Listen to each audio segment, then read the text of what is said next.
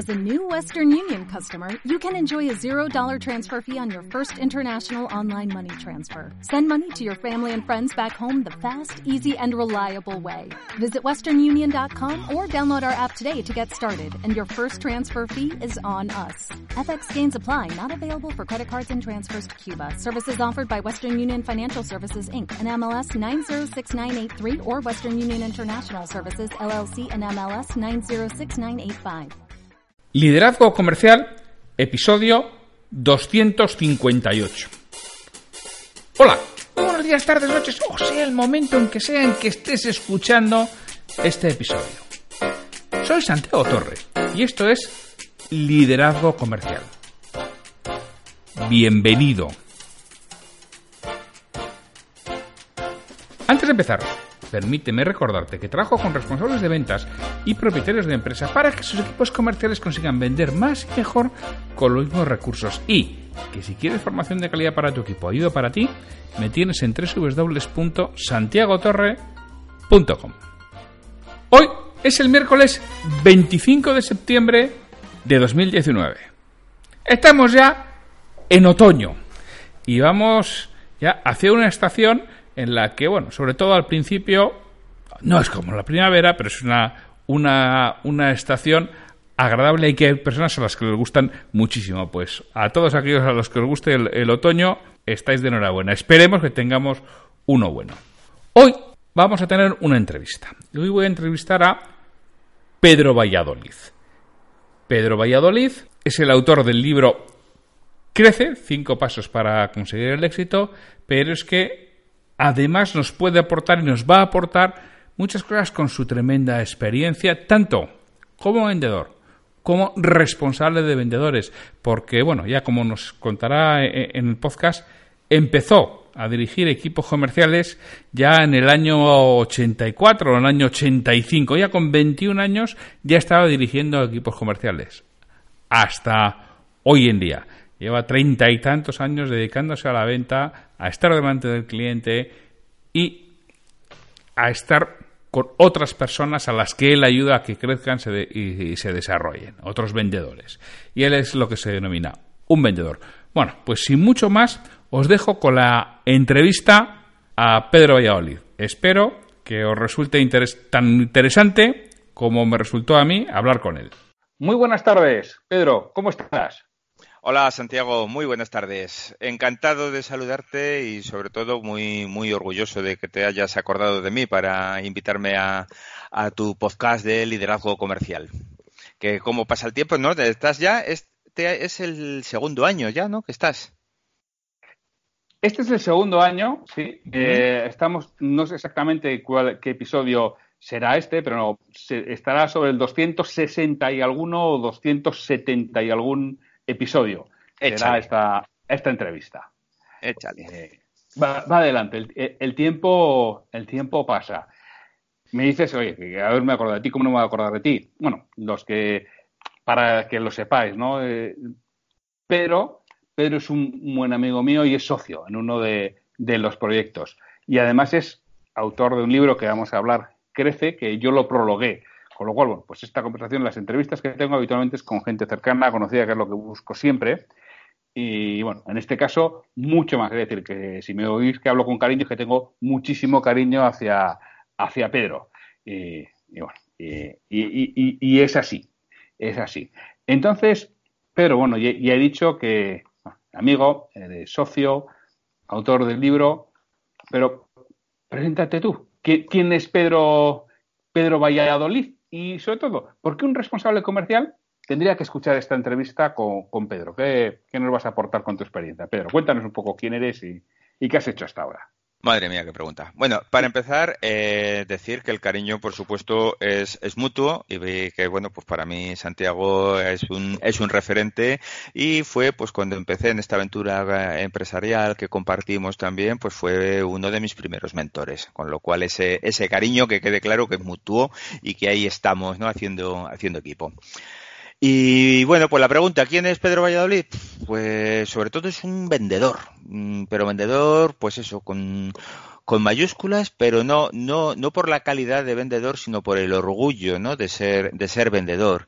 Eh, pues fíjate, empecé vendiendo, Santi, en el año 82, que ya ha llovido, vendiendo máquinas de coser puerta por puerta, a domicilio que es, es una labor y una tarea dura.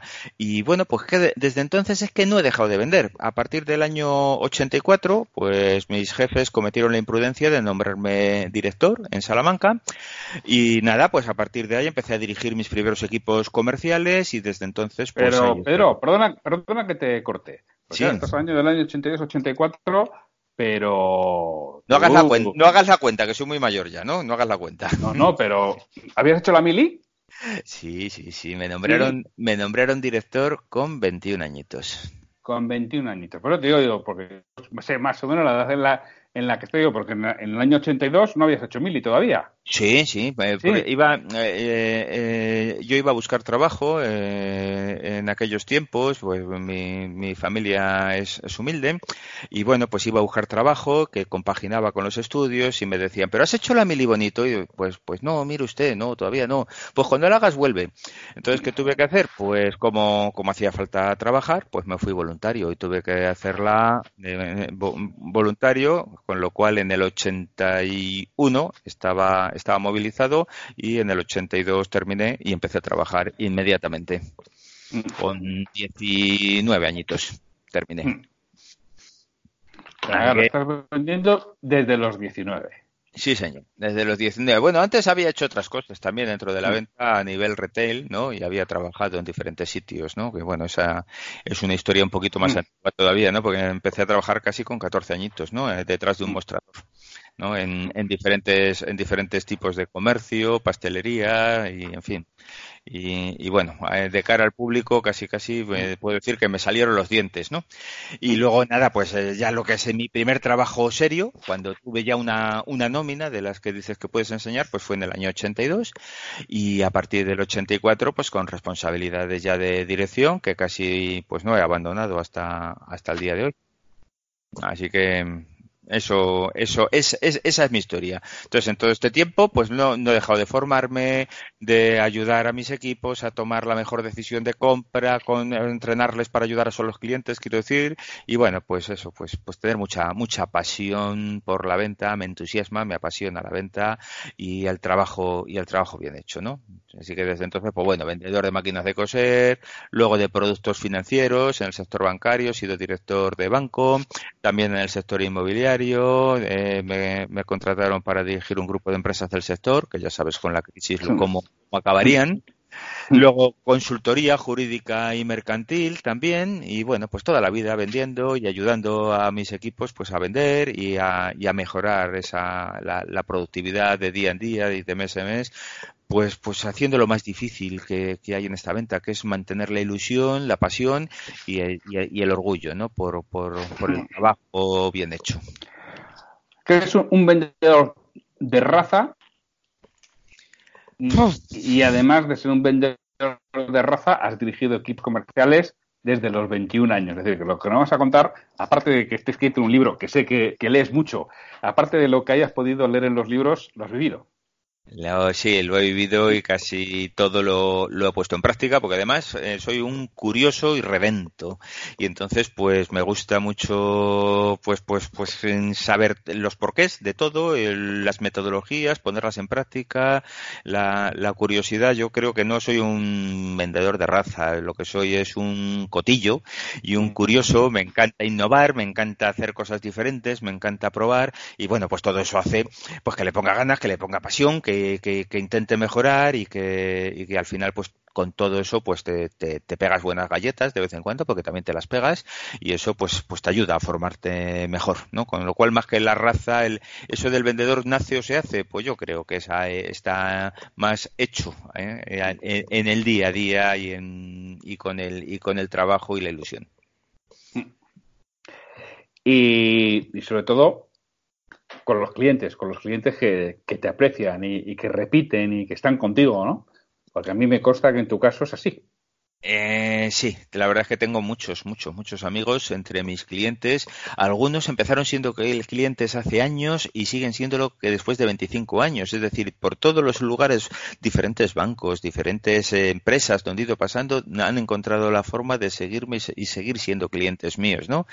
Y bueno, pues la verdad es que es un, un orgullo muy, muy bonito. No sé, eh, quizá mm, siempre me he interesado más ¿no? en hacer clientes que en, que en vender. ¿Eh? Pues he puesto el foco en cómo ayudarles a mejorar, a que, a que obtengan valor comprándome, independientemente del precio. Y bueno, pues quizá esa, mm, esa generosidad, pues cuando la das de verdad, pues la, la acabas recibiendo exactamente igual.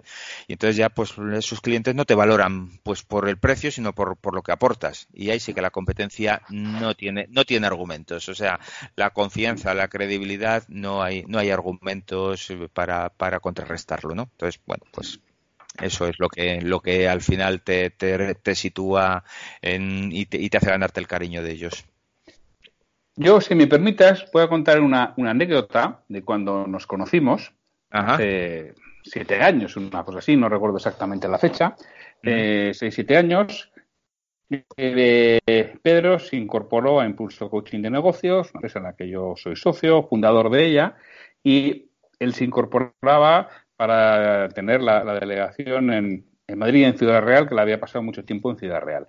Y bueno, uno de sus primeros trabajos fuimos a hacer una formación en liderazgo y en equipo para Seur en Ciudad Real. Le digo la empresa y digo el nombre porque, bueno, está por ahí los testimonios en la web, puestos por ellos mismos, de su, de su, de su cosecha. Y fuimos allí, entonces lo que organizamos fue, unas gincanas. Cogimos a los equipos, hicimos unas gincanas por la ciudad, bueno, para trabajar distintos aspectos del liderazgo y trabajo en equipo que luego en sala los, los explotábamos, ¿no? Hacíamos las explicaciones correspondientes de, de cómo se habían comportado. Entonces, bueno, esto realmente lo que hay que preparar esa gincana es una serie de pruebas a lo largo de la ciudad que van haciendo los equipos y, bueno, los formadores estamos por la ciudad viendo cómo se mueven, si necesitan alguna ayuda, te pueden llamar, perdían puntos, si pedían sopitas, si pedían pistas, y estábamos por allí. Y a mí una cosa que realmente me sorprendía por Ciudad Real un sábado, porque esto era un sábado, un sábado a la mañana, paseando la de gente que vino donde Pedro a darle un abrazo. Pero, Pedro, ¿cómo estás? Con el cariño que le trataba. Era bancario.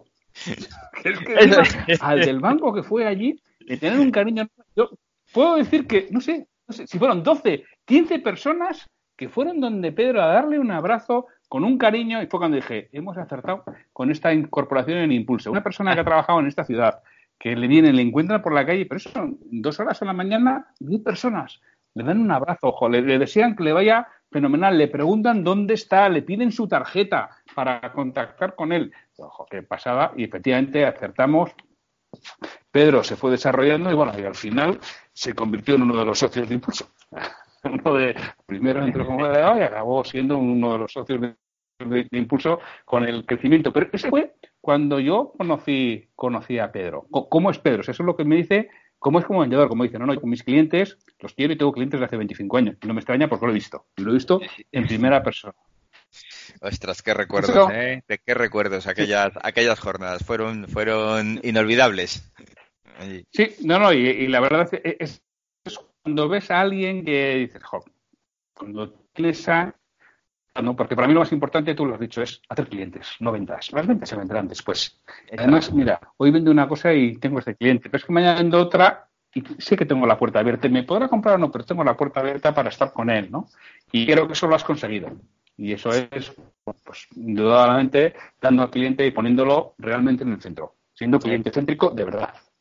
Sí, así, así, así, como te decía, yo, son clientes de hace muchos años que, que, me han comprado en un banco, me han comprado en otro, me han comprado cuando he estado en el sector inmobiliario, me han comprado después cuando he estado en el sector consultoría y jurídico y han, y han hecho cosas, o sea, y me siguen. Y además han sido clientes cuando he empezado a dedicarme al mentoring, al coaching también, con lo cual, fíjate, pues me han ido siguiendo en, en diferentes empresas, en diferentes sectores y han seguido siendo mis clientes, ¿no? Esa esa fidelidad, ese, ese cariño, joder, es que no tiene precio. Oye, eh, te voy a preguntar, Pedro, que me cuentes tres aspectos, ya sé que hay muchos, ¿eh? a ver si aspectos esenciales para un vendedor que, que empieza. ¿Qué, le dirías tú a un vendedor que empieza, ese chaval, ese Pedro, de 19 años vendiendo máquinas de coser que no sé si se venden ya, así por las casas? Yo creo que no. ¿Qué yo creo le darías? Ostras, esa, esa, esa... que no se venden, no das consejos. esa, es difícil.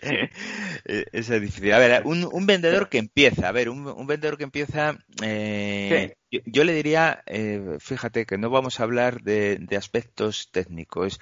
Yo le diría lo primero de todo que se enamore de su profesión porque la, profesión de vendedor es maravillosa.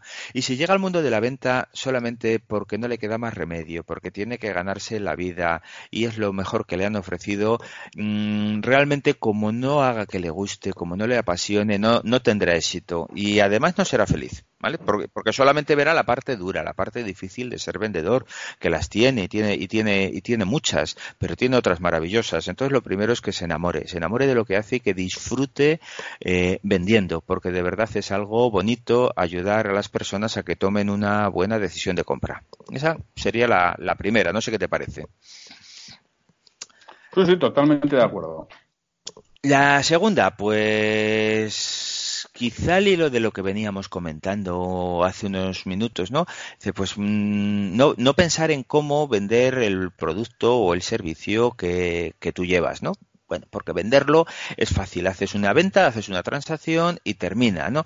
Pero si tú piensas en, en, tu cliente, en cómo tu producto le puede ayudar a vender más, le puede ayudar a ser más rentable, a tener mejor imagen, a, ahorrar costes o dinero, a ahorrar tiempo en procesos, eh, todo eso le va a dar valor y, y, y, cuando le da valor a lo que tú haces eh, ya no está, ya no le tienes que contar lo magnífico que es tu producto en relación con la competencia ¿eh? es porque porque tiene valor intrínseco y tiene valor por sí porque cuando lo que estás haciendo es poner en comparación el tuyo con la competencia la mayoría de las veces sabes lo que ocurre que, acabas vendiendo por precio y vender por precio es lo peor que le puede pasar a un vendedor, porque al final no aporta nada, ¿no? Y solamente sabrá vender cuando es el más barato.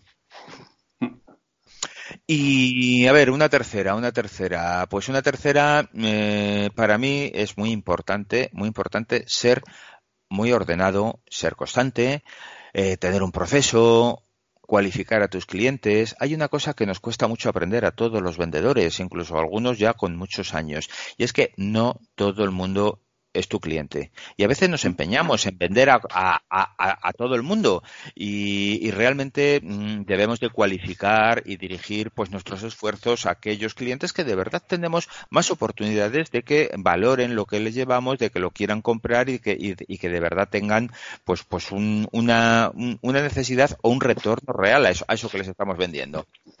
Y si me dejas decir una cuarta, que sin ya para poner tres más una, eh, todos tenemos clientes satisfechos.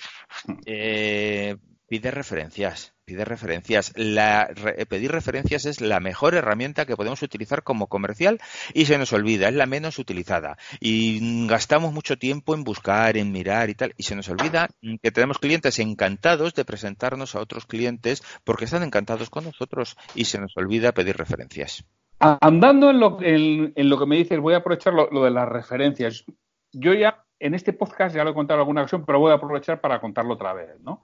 Yo, algunos de los mejores clientes que he tenido me han venido de gente que no me ha comprado. Y muchas veces se nos olvida, incluso a mí, ¿eh? Y a mí también se me olvida a veces, menos porque suelo estar atento, pero bueno, aún así no soy perfecto. Yo recuerdo perfectamente en una ocasión un posible cliente con el que tuve muy buena relación. Hubo mucho feeling en la conversación, pero no, no, no tenía sentido lo que yo vendía para, para él, ¿no? Y claro, en ese momento le dije, oye, Paco, Paco, me acuerdo que se llama, oye, Paco, venga, no, eh, perfecto, está claro que a ti esto no te encaja, pero o no conocerás a alguien a quien esto le pueda encajar.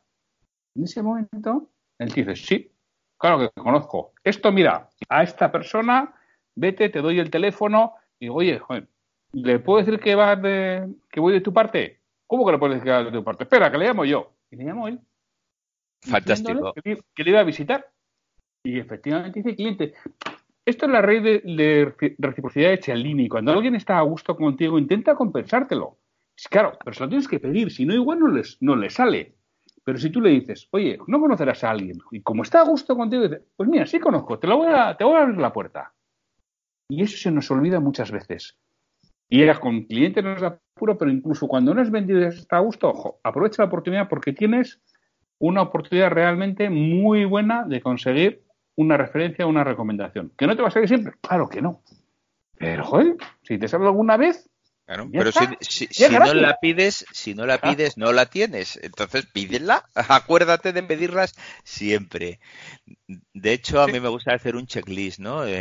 cuando hago una visita comercial de las cosas que he hecho, porque al final es verdad que llevas muchos años y al final te piensas que sabes más de lo que tú crees que sabes, ¿no? Y entonces cuando tú haces un checklist y empiezas a repasar, hay algunas que dices, esta visita me ha salido mal ¿Y por qué? Pues puedes decir es que el cliente era difícil, es que el cliente era complicado, pero si tú te repasas las cosas que has hecho, eh, te das cuenta de que habrás metido eh, la pata de más de una ocasión y que no has seguido un buen guion estructurado y eso ha hecho que esa visita no salga bien. Pues en ese checklist una de las cosas que tengo siempre al final es ¿y le he pedido una referencia? ¿Para qué? Para autorrecordarme que lo tengo que hacer y algunas veces se me olvida, pero ya me sirve de recordatorio para la siguiente visita. Es, es importantísimo el, el pedirlas, porque además a la gente, no sé qué opinas tú, yo creo que nos gusta eh, dar referencias y lo hacemos de manera natural. Es decir, que voy a tal sitio, oye, pues hay un sitio para comer maravilloso, o tengo un problema, mira, pues conozco, mira, el abogado que yo llevo o la persona que me atiende a mí en el banco es fenomenal, vete a verla, ¿qué tal? O sea, mm. nos, nos gusta ayudar y nos gusta dar referencias. Sin embargo, luego en el área profesional parece que nos da vergüenza o que, o mm. que, o que no sabemos cómo, cómo puede reaccionar y no es así. ¿Qué opinas? Pues fíjate, hay, gente que dice que parece que estás pidiendo, ¿no? Yo cuando lo suelo contar, algún cliente dice, parece que estás pidiendo. Y vamos a ver, sí y no. Y al final estás pidiendo, pero claro, es que vivimos de la venta. Y yo sigo vendiendo de la venta. Y yo vendo a mis clientes, yo el 85-90% del trabajo que realizo lo vendo yo, personalmente. Si hay algo de trabajo que me viene que escuelas de negocios o, otras cosas que, me llaman directamente y, venden ellos en mi nombre. Perdón, pero el 80 o 90% de mi trabajo lo vendo yo, con lo cual yo vendo, yo necesito esas referencias, yo necesito hablar con las, con las personas. Y todo depende cómo lo plantees. Yo tengo, dijéramos, dos líneas gruesas de negocio, ¿no? Lo que es la mentoría, en la ayuda a dueños de pequeñas y medianas empresas, y lo que es la formación comercial. Son las dos grandes líneas de negocio. Entonces, yo intento que estén balanceadas, que estén compensadas. Y cuando yo veo que se están acabando los procesos de, mentoría, que suelen ser largos, yo ya empiezo a mis clientes a tantearles. Digo, oye, voy a tener hueco. O no conocerás a alguien. Y siempre la respuesta es, no, pues no se me ocurre, pero le estás dejando ya el pozo, porque tú le das la información clara. dices, oye, sabes que yo trabajo con dueños de negocio que tengan entre 6 y 40 trabajadores, que les vaya la cosa medianamente bien, pero que crean que pueden obtener mucha más rentabilidad y que pueden vivir mucho mejor. O como tú, si es que ya, me conoces. Oye, pues se te ocurre y se lo dejas ahí. Y tú cuando se lo vas diciendo, le vas diciendo, oye, que empieza a tener hueco, que voy a acabar algún proceso y, necesito buscar alguno nuevo. De repente te llama alguien, oye, mira, que me ha llamado no sé quién, joder, que, que estás con él y no te lo ha dado en el momento, pero se lo has dejado ahí. Le has hecho recordarlo. Y en un momento determinado lo mueve. Y yo, la parte de mentorías, me viene casi todo el trabajo por ahí. Yo ya no lo busco, antes lo buscaba, pero la verdad es que es muy complejo y muy complicado buscarlo activamente. Y me viene casi todo a través de, recomendaciones. ¿Por qué? Porque cuando veo que va a tener hueco, lo empiezo a mover. Así, y eso no es pedir, pero además es ser sincero, oye, que voy a tener hueco y, que tengo que vender, que, como que vivo de esto, y mis hijos comen esto. Y además es que les estás, eh, a ver, eh, ¿qué, opinas? Yo creo que les estás aportando valor, pero fíjate, en nuestro caso, yo la aportación de valor es eh, está clara, pero en otros sectores exactamente igual la podemos derivar un poquito, ¿no? Y, y, deducir. Pero en nuestro caso es fácil. Oye, llevo contigo trabajando este tiempo, has mejorado tus ventas, has mejorado tus resultados, has mejorado tus números y estás mejor. Em, ¿Qué pasaría si tus clientes vendieran más? Pues evidentemente que te comprarían más a ti e irías todavía mejor. Hombre, pues ¿por qué no me recomiendas para que si yo ayudo a que tus clientes sean más solventes, eh, vendan más y, y, tengan unos presupuestos más elevados, al final eso también te va a favorecer a ti? Si, si, si yo les he ayudado, ¿no? Con lo cual también facilita el que nos puedan recomendar. Pues eso con cualquier otro producto también podemos, o sea, si hemos aprendido a, aportarle valor al cliente ya que ahorre dinero, ahorre tiempo o gane o venda más gracias a nosotros, también nos ayudará a hacerlo con sus clientes. ¿Por qué? Porque mm, además tendrá un retorno desde un punto de vista no, no solo de querer ayudar, sino también desde un punto de vista egoísta, ¿no? Mm. Sí, sí, no, no, y, y, es así. No, no, y además que la gente, repito, cuando tienes buena relación, cuando les ha aportado valor, cuando están contentos contigo, quizá no les surge en el momento, pero les estás dejando ese pozo, estás sembrando esa semilla que luego puede germinar. Y lo mismo, pues, los entrenamientos de vendedores, las formaciones que hago en, abierto, pues tengo tutorías individuales y muchas veces se lo planteo, pero tiene que ser suficientemente humilde. Hay gente que hace rutas eh, relativamente habituales, ¿no? Y les digo, oye, ¿por qué no le dices a tu gente? mira, joder, que es que se me ha caído algún cliente de la ruta que ha cerrado. Además, si, es verdad, se lo, si es verdad, es decir, le puedo decir el nombre, se lo dice, ha cerrado, y tengo hueco en la ruta, ¿no conocerás a alguien a quien pueda ir? Pues eso, de tus proveedores o de tus clientes, porque claro, no te van a hacer a su competencia habitualmente, pero clientes, proveedores, y, y, te acaban dando referencias. Si se te ha caído uno, y gracias a pedirlo, y ya que estás en la ruta, acabas consiguiendo tres o cuatro. esto no es inmediato, pero si tú lo vas haciendo, y claro, lo que no puedes estar permanentemente pidiendo. Ahí ya no. exacto. Si tú lo haces con un poco de, elegancia, la gente te ayuda. Y esa es mi experiencia, ¿eh? Y se consigue muchísimo y además no tiene nada que ver cuando vas de parte de alguien. Claro. Ya no es una visita fría. Pues hombre, las tasas... Cuando mínimo templada. Sí, sí, hombre, las, yo las tasas de conversión de cuando, cuando, tengo referencias están en el entorno del 65%, mientras que cualquier otra visita eh, a un prospecto, eh, que pues sea mediante telemarketing, mediante campañas de mail, tal, pues tienen tasas de conversión por debajo del 8 y del 9. Mm. Con lo cual, fíjate la diferencia, ¿no? De hacer un, e, e, ese pequeño recordatorio dentro de tu, de, de, tu actividad comercial y dentro de tu planificación de acordarte de pedir esa referencia pues de una manera natural, de una manera sencilla y bueno, pues siempre buscando, buscando esa aportación ¿no? de valor. Sí, y además de, forma humilde, o sea, que es que, que no somos ni los mejores, ni somos infalibles, y somos humanos, y hay momentos en los que, oye, pues subes y bajas y hay momentos con los que estás más abajo y momentos con los que estás más arriba. Pues bueno, pues oye, es suficientemente humilde para dejarte ayudar y para pedirlo, ya está. Si no pasa nada. y lo que pasa es que algunos parece que siempre tienen que tener éxito, ¿no? Y yo ya esa gente que siempre tiene éxito, mm, mm, lo pongo en duda, ¿no? Eh, y que igual lo tienen, ¿eh? Pero yo es que como nunca, yo no, no siempre tengo éxito y yo tengo momentos malos, pues creo que los demás también tendrán que pasar por ellos. Lo importante son las tendencias, ¿no? Y la tendencia siempre es ascendente, pero, pero es, es, igual que determinadas curvas, ¿no? Que de, incluso de, de, la bolsa, ¿no? Que al final, aunque tengan una tendencia ascendente, pues tienen sus altibajos porque somos, somos personas y no todos los días nos levantamos con plenos de energía y plenos de actividad. Pues, pues, pues tenemos nuestros ratos. Lo importante es, pues, gestionarlos, sobrecogerte a ellos y ya está. Pues el éxito está muy unido a esos momentos, ¿no? De, de, de, de bajón que además la profesión del comercial la tiene pues, pues, pues de vez en cuando, porque no, no, no es una de las profesiones sencillas precisamente. Bueno, entonces, a alguien no recomendaríamos enamorarse de la profesión, pensar en el cliente, ser muy ordenado, constante, tener proceso y, por supuesto, pedirle referencias. Pedir referencias. Oye, eh, tú has escrito un libro, Crece, que además yo lo recomiendo encarecidamente, me parece absolutamente fantástico. Mm, lo comenté en el podcast, dejaré en las notas del programa, dejaré un enlace al comentario que hice en, eh, en el podcast sobre el libro. Y le llamaste Crece, pero no es exactamente sobre ventas, ¿no, Pedro?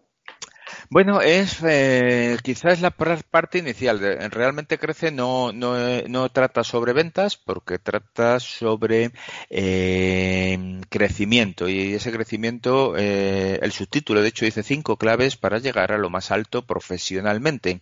Después hay quien me ha dicho que bueno, profesionalmente y por qué no personalmente, ¿no? Porque al fin y al cabo es una es una metodología, es un es un sistema en el que bueno tenemos una conversación, es como una es como una sesión de mentoring entre tú y yo en la que vamos hablando, nos vamos haciendo preguntas y vamos pues diseñando pues a través de una serie de pasos pues cómo definir unas metas, ¿no? Eh, a dónde quiero llegar realmente, qué es lo que quiero conseguir, ¿no? Y hay una metodología para que esas metas sean sean pues pues cumplan ese acrónimo, ¿no? Que sean medibles, que sean específicas, eh, alcanzables, en fin, que puede que, tengan un, tiempo eh, de, duración. Entonces, bueno, pues es algo básico, pero que se nos olvida hacer, ¿no? tenemos más sueños que metas, tenemos más ilusiones, pero cuando, cuando le ponemos fecha y, y, ponemos un plan, entonces ya empieza a ser una meta, ¿no? Después, bueno, pues hay que hacer un diagnóstico. Ya sé dónde quiero llegar y de dónde parto, dónde estoy, ¿Mm? cuál es, cuál es, cuál, qué, con, con, qué cuento para, para alcanzar esa meta eh, y, y, sobre todo eh, con qué cuento a nivel interior, es decir, cuál es mi actitud, cuáles son los miedos que me impiden alcanzarlo, porque a veces para alcanzar esas metas, pues yo tengo que cambiar, tengo que cambiar cosas, ¿no? Tengo que hacer esas cosas que no hago y por eso mm, no, no he llegado a, conseguir mis metas. Entonces, bueno, pues tengo que ser diferente y, bueno, pues analizar un poquito la actitud, las creencias y, como decía, pues esos, esos pequeños miedos. Una vez que los he analizado, los tengo diagnosticados dónde están, pues a trabajar sobre ellos. Eh, y bueno, pues vamos a analizar recursos disponibles, conocimientos, dinero, tiempo, personas que pueden colaborar para ayudarme a alcanzar esas metas. Después diseñar un plan de acción, por supuesto, porque si no, si no lo pongo en marcha y no pongo un plan y no, y no tengo una, una metodología para llegar y, y medir, medir, porque si no hago, si no mido, si no hago seguimiento, si no corrijo desviaciones, pues es posible que en un momento dado mmm, las cosas del, del, día a día me vayan apartando de mi objetivo y no sea consciente de ello si no hago una medición y voy viendo por dónde, por dónde voy, ¿no? Y, y, y, cuál es mi grado de avance. Ese más o menos. Entonces, eso es aplicable a un vendedor. Mm, ¿Por qué? Porque es la parte inicial para conseguir lo que tú quieres. ¿Y, esto le puede servir a un responsable de equipo para hacer crecer a su gente? Pues desde mi punto de vista también, claro. ¿Por qué? Porque mm, le va, les, les, va a ayudar a vender. Es decir, un responsable, un responsable de equipo, eh, pues necesita sobre todo ayudar a su gente y a su equipo a que venda. Eh, habrás visto, pues, a, muchos vendedores eh, que formas habitualmente a, equipos de ventas también, que te dicen, yo es que ya no sé qué más hacer. Yo es que estoy, me paso el día haciendo visitas, me paso el día haciendo llamadas, me presentando presupuestos a clientes, dime qué más puedo hacer, es que yo ya no sé hacer más, ¿no? Entonces, mmm, ¿cuál es la, parte que puede aportar un, responsable de equipo, un jefe de ventas? Bueno, pues ayudarles, ayudarles a vender, ayudarles a que toda esa actividad la tienen que canalizar y la tienen que canalizar teniendo claro qué tienen que hacer para conseguirlo. Y el qué tienen que hacer para conseguirlo es definir unas metas correctas, ¿no? Que es el primer punto de crece. Eh, no se trata de decir tengo que vender mm, X Mm, miles o decenas de miles de euros, sino para conseguirlo qué mm, resultados intermedios tengo que alcanzar.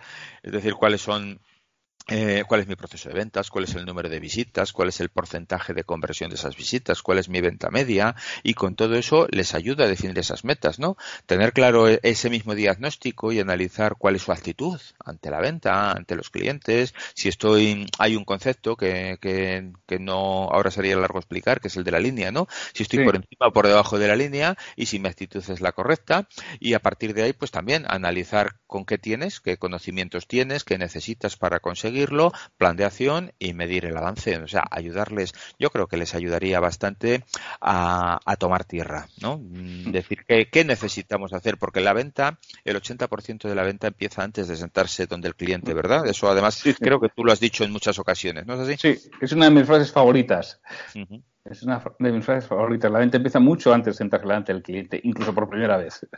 Efectivamente. Entonces, claro, el, tener esa planificación previa es, es, importante. Por eso este libro crece, que es el, la parte inicial. Luego ya nos sentaremos con el cliente, pero lo primero de todo es qué quiero conseguir, cómo lo voy a conseguir y qué tengo. ¿Mm? Mm. Porque los... Sí. dime, dime, perdona. No, decía que los vendedores somos muy de acción, enseguida empezamos a ver qué tengo que hacer, ¿no? Y enseguida nos ponemos a hacer Y efectivamente, el pararnos, el reflexionar, el analizar, el definir, nos cuesta, nos cuesta bastante. Y yo efectivamente suelo decir que la parte más importante de la venta empieza antes de ponerse delante del cliente.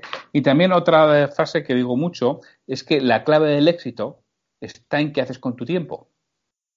Fundamental. Cuando tú tienes claro qué es lo que quieres conseguir y qué actividades claves te van a llevar a conseguirlo, es cuando puedes empezar a tener éxito. Si dedicas tu tiempo a ser bueno en las actividades que llevar éxito. Claro. Y eso es la parte que a mí me, me gustó mucho. ¿no? oye, define muy bien qué es lo que quieres. Ayudas mucho en el libro a definir muy bien qué es lo que uno quiere. Y ahora eh, identifica qué actividades te van a llevar a conseguirlo. Y ahora ponte a currar en ellas. Empieza a ser mejor en ellas. Tú creces en esas actividades, te va a ser todo mucho más sencillo. No te voy a decir que es sencillo, pero te va a ser más sencillo porque eres bueno y estás mejorando las actividades que te van al éxito. Que el éxito es lo que tú has decidido que, que tiene que ser. Entonces, lo que tú haces con tu tiempo es una de las claves de, del éxito. Y muchas veces los vendedores es que perdemos el tiempo miserablemente. Llevamos haciendo visitas que no nos llevan a ningún sitio, pero nos dan la falsa sensación de actividad. Estoy haciendo cosas. No, estás haciendo el canelo. Con perdón. Estás haciendo el canelo. Así es. Y, ojo, eh, que yo soy el primero que hago el canelo, ¿eh? Que, vamos, que he visto mucho de, de ser perfecto. Y si no, pregúntale a mi mujer. Mejor no le preguntamos. Mejor no le preguntamos. No, como estas cosas no las escucha, pues me puedo meter un poco con ella.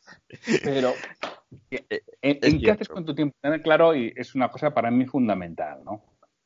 Sí, tener la conciencia, claro. A ver, los vendedores somos animales sociales y como animales sociales mm, se nos va el tiempo en mil tonterías, en charlas insustanciales, que está bien si es que de vez en cuando no tenemos, no, no podemos estar permanentemente al 100%. Lo importante es ser conscientes de que se nos va el tiempo y que sepamos aprovechar luego el, eh, el resto de los momentos y optimizarlos, ¿no? No pasa nada por tener una pérdida de tiempo. Lo malo es cuando se nos va y se nos va y se nos va y no somos conscientes y bueno, pues con una charla insustancial, con un cliente al que hemos visitado 32.500 veces, que no nos va a comprar nada y si nos va a comprar nos va a hacer un pedido ínfimo y mm, bueno, pues es que a lo mejor tenemos que, tener un poquito más claro cuál es el funnel por el que tenemos que pasar para identificar mejor cuáles son nuestros clientes que nos van a aportar el mayor valor a nuestro resultado, ¿no? Y bueno, pues medir esas actividades de alto rendimiento que efectivamente en Crece hay una parte en donde analizamos qué haces con tu tiempo y dónde, y dónde tienes las actividades que te dan la mayor parte de tu éxito. Sí, yo, realmente este libro lo veo para responsables comerciales en el sentido de que ayuden precisamente a, las personas a hacerlo, porque no nos han enseñado, o sea, en el colegio nos enseñan muchas cosas, pero luego nos enseñan pocas de las que realmente se van a necesitar en, la vida, ah, en el mundo real. Y, y, esta es una de ellas, ¿no? El aprender a fijar bien los objetivos, el, aprender a fijar bien la gestión del tiempo, el aprender a tener claro las actividades que te van a llevar al éxito, no nos enseñan. Entonces, bueno, es una cosa que hay que enseñar a la gente, porque no lo traemos de serie, ¿eh? Como bien dice, somos animales sociales, además nos gusta la repetición, nos gusta saber dónde estamos y, y, lo vamos repitiendo una y otra vez. Entonces, el que alguien desde fuera en este caso tu, tu jefe, tu jefe o el, responsable del equipo, te saca de ahí, te obliga a pensar y te obliga a decir, no, no, tío, vamos a ver, vamos a pegar los objetivos, como dices tú, bien fijados. Vamos a, a, mejorar los ratios que hay que mejorar, es decir, porque habrá gente que tenga que mejorar el ratio de conversión y hay gente que no, que ya tiene un ratio de conversión fantástico. ¿Para qué voy a trabajar con alguien que tiene un 80% de ratio de conversión? Voy a trabajar con el que tiene un 30%. El del 80%, joder, si mejor un 10% es que es un 8%. Es que, que sí, que será un 10%. Pero, joder, es que si consigo mejorar al de 20 realmente y acercarle al 80, fíjate el crecimiento. Claro, es que además tenemos la costumbre a veces del café para todos, ¿no? Y el café para mm. todos realmente es que nos sirve, porque a lo mejor ese que tiene un 80% de ratio de conversión, pero sin embargo luego tiene una venta media un poquito más baja, ¿no? Porque tiene, tiene una muy buena entrada, pero luego ah, igual no fideliza tanto o no tiene una tasa de repetición tan elevada, pues a lo mejor con él hay que trabajar esa parte, porque la, la otra la hace muy bien e incluso aprovechar lo bien que hace esa conversión para formar al equipo, pero, pero luego el recibir también retroalimentación alimentación en cuanto a, otras partes del proceso comercial, ¿no? Entonces, bueno, pues a cada uno darle aquello en donde creas que puede aportar mucho más valor. Eh, en tu experiencia dirigiendo equipos de ventas, ¿Los vendedores realmente tienen claros sus objetivos, saben fijar objetivos, saben eh, determinar las actividades que le van a llevar al éxito? Eh, en mi experiencia, eh, la mayoría no, la pero la mayoría abrumadora. Mm. Son, son pocos los que, los que lo tienen claro. Y bueno, pues en muchos casos, en muchos casos la responsabilidad no es solo de ellos, ¿no? Eh, sino de que tampoco nadie les ha puesto en el camino, nadie les ha enseñado y nadie les ha dicho exactamente cuáles son sus objetivos. Es fácil decirte, oye, tienes que vender este año mm, un millón de euros o tienes que vender eh, no sé cuántas docenas de este producto o no sé cuántos pedidos.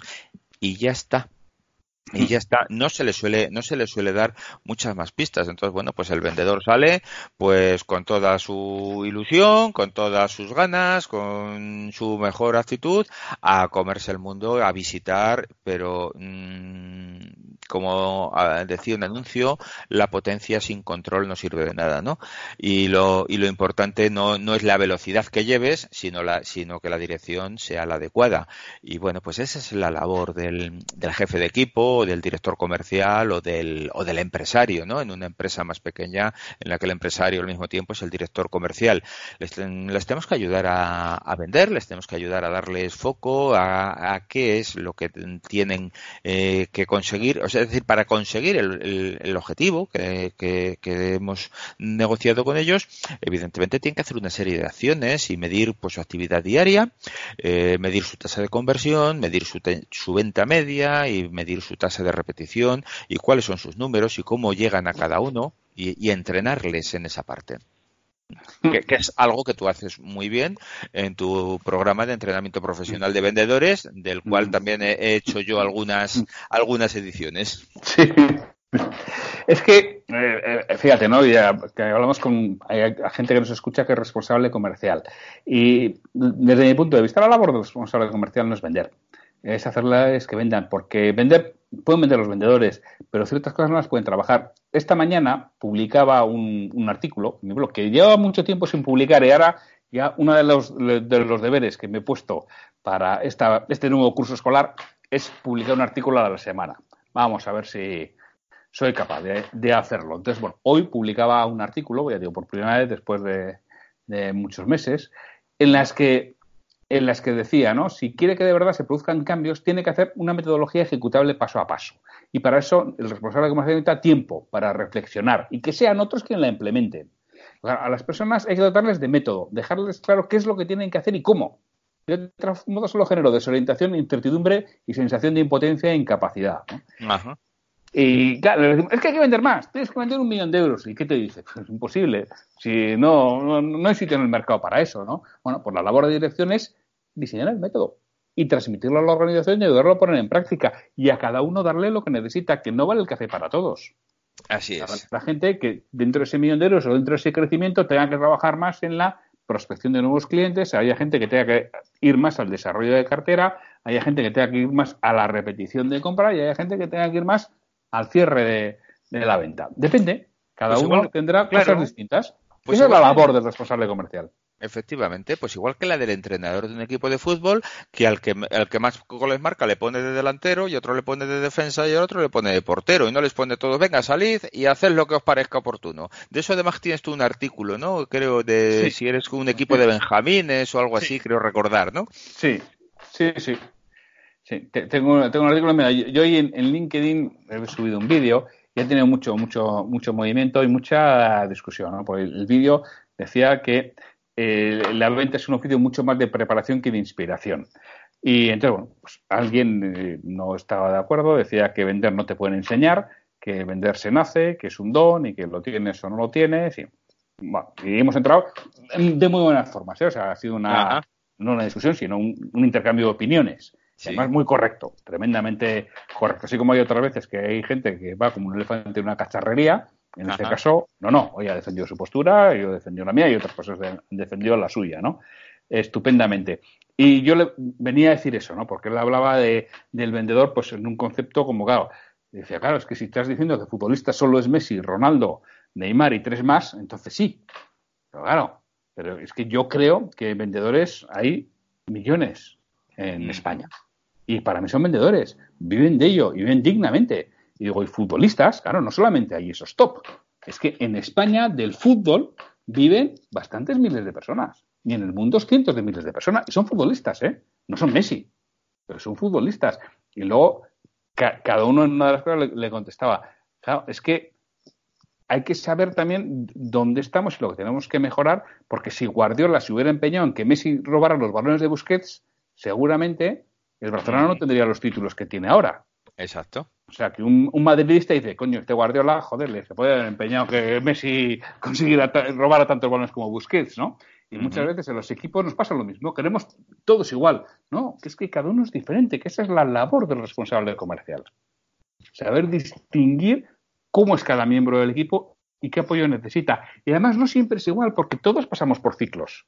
Hay momentos en los que nos salimos, ¿por qué? Pues porque nos acompaña eh, una actitud positiva, pues porque estamos muy bien en casa. Y entonces, nos salimos y se nota en el trabajo. Y hay veces pues si tienes problemas en casa, pues tienes problemas con los hijos, con la pareja o con tus padres que son mayores y, joder, eso quieras que no repercute en el trabajo, pues en ese momento necesitará otra cosa tu vendedor. Efectivamente. Y es esa es la labor del responsable, ¿no? El ser capaz de darse cuenta, de mantener esas conversaciones y pedirle a cada uno en función de lo que puede dar en cada momento. Y, eh, bueno, pues a veces no es tan sencillo. Efectivamente. Y, además, a mí me gustaría apuntar, hay una cosita que seguro que también la, has visto y la verán muchos de los oyentes, oyentes o escuchantes, ¿no? Es escuchantes en un podcast. Sí, a mí me gusta escuchantes, sí. A mí me gusta escuchantes. Sí. Bueno, pues, pues, muchos de los escuchantes seguramente les, les, suene y les resuene, ¿no? Y es que el ser el director comercial, el ser el, el jefe de equipo, no significa que tengas que ser el mejor vendedor. Ya no eres el mejor vendedor ahora eres el responsable de un equipo a los que tienes que hacer que sean los mejores vendedores. Y entonces mm, no se trata de quedar el primero, de ser el que más vende y el que mejor lo sepa hacer, sino de entrenarles, de ayudarles. No hacerlo tú y demostrar lo bueno que eres y lo bien que lo haces, sino transmitirles, transmitirles pues, pues, pues la metodología, la pasión, las ganas y el enfoque para conseguirlo. Y tenemos la costumbre de decir, mira, ¿ves qué fácil lo hago yo? Y eso, eso no, no nos hace un buen jefe de equipo. No sigue haciendo un buen vendedor, pero no nos hace un buen jefe de equipo o un buen director comercial. No sé si, si, si estás de acuerdo. Totalmente. Y, genera lo que decía antes, desorientación, incertidumbre, sensación de impotencia e incapacidad. Exacto. Además dice, claro, es que yo eso no voy a ser capaz de hacerlo nunca. Y es verdad, no va a ser capaz de hacerlo nunca porque no es como tú. Tiene otras virtudes y no serán esas. Entonces no pretendas que lo haga como tú, porque a ti te funciona, pero a otro no. Claro. Hay gente a la que le funciona decir unas cosas y yo acompañaba a vendedores y, me acuerdo de mis primeros tiempos, un jefe que tenía que, claro, yo intentaba hacer cosas que hacía él y a mí me ha salido horrible. Y al tío le salía. Pero es que iba en su naturaleza y no va en la mía. Y en que estoy seguro que a él le será imposible hacer ciertas cosas que hago yo. Tal cual, tal cual. Cada uno tenemos nuestra nuestra forma de ser, tenemos nuestro carácter. Por eso no, no, hay, no hay un tipo de vendedor, como bien decías antes, ¿no? Pues es que, y, y además hay gente que, que, a veces todavía se les escucha, ¿no? Decir, no, yo es que no valgo para vendedor, porque se piensan que el vendedor tiene que ser alguien dicharachero y que llegue a todos los sitios. No, no, no necesariamente. Un vendedor tiene que ser alguien que transmita credibilidad, que transmita competencia, que transmita pasión y que además aporte valor, ¿no? Y, y, sobre todo, además, si es ordenado, eh, como decíamos antes, ¿no? Y, y, planifica y se forma y se entrena, pues evidentemente puede ser un vendedor sin que tengas que ser la alegría de la huerta. No es necesario. Bien, estamos hablando, antes te he hablado de un vendedor, ahora que hablamos de, jefes de equipo, jefes de ventas o directores comerciales, ¿qué tres consejos le darías a ese que le han dicho que eh, le han nombrado jefe de equipo o director comercial, ¿no? Era vendedor y como hacía muy bien, le dice, ¡hala! Campeón, desde mañana al frente de estos. ¿Qué, tres consejos le darías? Eh, bueno, pues hay tres consejos. Pues casi, casi, casi mm, un par de ellos los hemos ya desgranado a lo largo de esta conversación, ¿no? El, el, primero, tener claro, tener claro que has llegado, te han promocionado y te han promocionado, lógicamente, por tus éxitos comerciales. Pero a partir de hoy ya no te van a valorar por tu éxito comercial, sino por el éxito de todo tu equipo. Entonces, tu misión desde este momento es ayudarles a vender, ¿no? Entonces, esto ya, ya lo hemos comentado. La segunda, exactamente igual, enseñarles, ayudarles, ayudarles a, a, vender. Entonces, bueno, pues analizar, analizar los indicadores, pero los indicadores de actividad que les ayuden a alcanzar los objetivos, analizar con ellos su proceso de venta, el número de visitas, tener claro, pues, cómo realizar los argumentarios de venta, cómo realizar las objeciones y, sobre todo, ayudarles a manejar sus bases de datos, es decir, eh, a, a enseñarles, porque eso tiene una potencia brutal cuando tú les enseñas toda su cartera de cliente y cuáles son los clientes que les están dejando pues un margen ridículo y les requiere un esfuerzo titánico y cuáles son aquellos que con menos mm, capacidad de, o, con menos esfuerzo y trabajo mm, aportan mucho más. Y bueno pues buscar y modelizar ese tipo de clientes para buscar más como esos. Entonces esa creo que es una de las funciones principales. Y la última para mí fundamental comprométete con tu equipo da la cara por ellos, ayúdales, sé generoso, defiende sus intereses y ayuda a que los intereses de ellos pues confluyan con los de la empresa y con los del cliente, pero, pero apóyales y vas a tener un equipo imbatible. No sé qué opinas. Sí, no, somos, no somos conscientes que en ese momento que te dicen, campeón, te pones al frente de estos, tu trabajo ha cambiado totalmente. Exacto. Y, además ya no eres un jefe, ya eres un servidor de ellos, ¿eh? que es que eso se nos olvida, ya como soy jefe, no, ahora estoy aquí para ayudarles a vender y cuanto más les sirva, ellos más me van a ayudar a mí a, salir adelante. Es decir, esa generosidad es muy importante con tu equipo, es fundamental. Totalmente de acuerdo. El, líder como servidor, ¿no? El liderazgo con vocación de servicio. Efectivamente. Efectivamente, eso está en el, Hunter. Hunter, exacto. Hunter en la, paradoja. así es. Sí, también John Maxwell habla mucho del liderazgo con vocación de servicio. Él no lo llama en esos términos, pero también Maxwell es otro autor que habla mucho de, la importancia del servicio al equipo, ¿no? Efectivamente. Y como dices tú, cuanto más consiga que ellos crezcan, mejor voy a vivir y mejores resultados voy a tener. Mis resultados ahora tienen que venir a través de ellos, con lo cual mi trabajo es hacerles crecer. Exacto, si ellos crecen, yo crezco. Y, y, eso es algo que nos tenemos que grabar a fuego porque es muy importante. No, si, si todo acaba en nosotros, si nosotros somos los que mejor hacemos las cosas, todas las decisiones terminan en nosotros, nuestro equipo no estará comprometido, no tomará decisiones porque al final se las vamos siempre a poner en cuestión y bueno, pues estaremos muy cargados, muy saturados de trabajo, no mm, alcanzaremos las metas que queremos y el desgaste personal y profesional puede ser brutal. Entonces, sea generoso, ayuda, apoya, aporta, que el retorno va a ser brutal. Sí, estoy totalmente de acuerdo y creo que esos son los, consejos que se le puede dar es que ahora le toca dirigir un equipo, ¿no? Sobre todo que sea consciente que su trabajo ha cambiado, que ahora es otro. Y que es voluntario, que puede decir que no, ¿eh? que tú lo has aceptado. Exacto. Eh, el voluntario tú lo has aceptado y has aceptado, has aceptado un cargo, ¿no? Y has aceptado una responsabilidad. Eh, pero ahora lo, el, el, valor te lo tiene que dar tu gente, ¿no? decir, vale, tú tienes el, el, el valor que te, que te ha dado el, el nombramiento, pero, pero la autoridad te la ganas. Mm. Esa te la tienes que ganar y te la tienen que dar. Y esa gratis y te la dan si quieren. Mm. Sí, porque bueno, tenemos un, socio, también llamado Pedro, que tiene una frase que me encanta, ¿no? Que dice, mira, en el mismo poder, en el mismo notario que te empoderaron, que te dieron el poder, te cesan. Exacto. y es así, es decir, cuando tú eres jefe por poder, porque alguien te empodera, ese mismo que te empodera te puede cesar.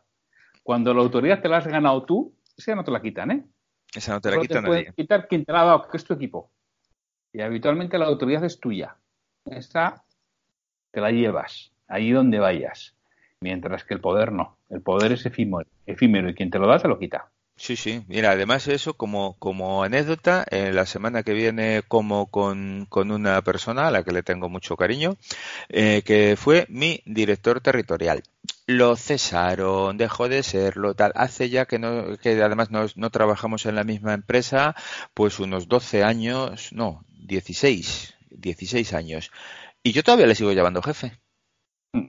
¿Por qué? Porque porque para mí esa autoridad, ese, ese cariño, ese, eso que transmite, pues, pues, pues está ahí, la autoridad la tiene y tiene, mm, pues, pues, pues todo mi respeto, ¿no? Y, bueno, pues para mí es, alguien que, que, siempre será un referente mm, y, hace que no tenga una relación con él, digamos, eh, de subordinación, pues eso, 16 años, pero para mí es alguien. Entonces, eso es lo que te ganas pues con respeto, con cariño, con compromiso y, defendiendo los intereses de tu equipo.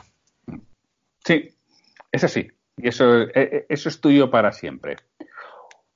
Oye, por ir ya finalizando esta charla, más que entrevista en la que he estado realmente a gusto, Oye, cuéntanos, ¿dónde encontrarte? ¿Qué, perfiles son a los, a los que mejor ayudas? ¿A qué te estás dedicando en estos momentos? Pedro, momento, momento spam.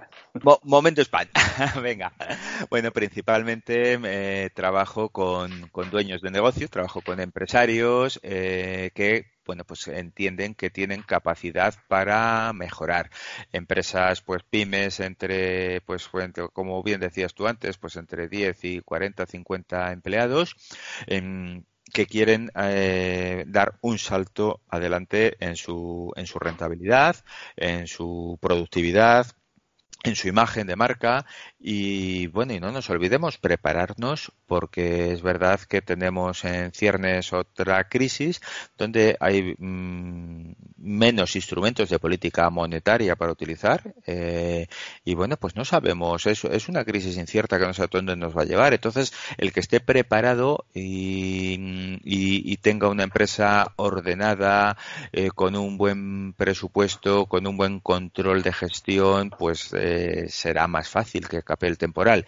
Y bueno, pues ese es mi cliente principal y además de formar, por supuesto, a sus equipos eh, comerciales, con lo cual son también como, como tú las dos áreas principales, ¿no? El, mentoring a los dueños de, empresa y, directivos y, el entrenamiento en productividad comercial, que es fundamental, porque al final es, es la base de toda empresa y siempre, siempre, siempre se puede seguir creciendo. Es decir, los ingresos son infinitos, reducir gastos es finito, en algún momento se acaba, pero ingresar es infinito.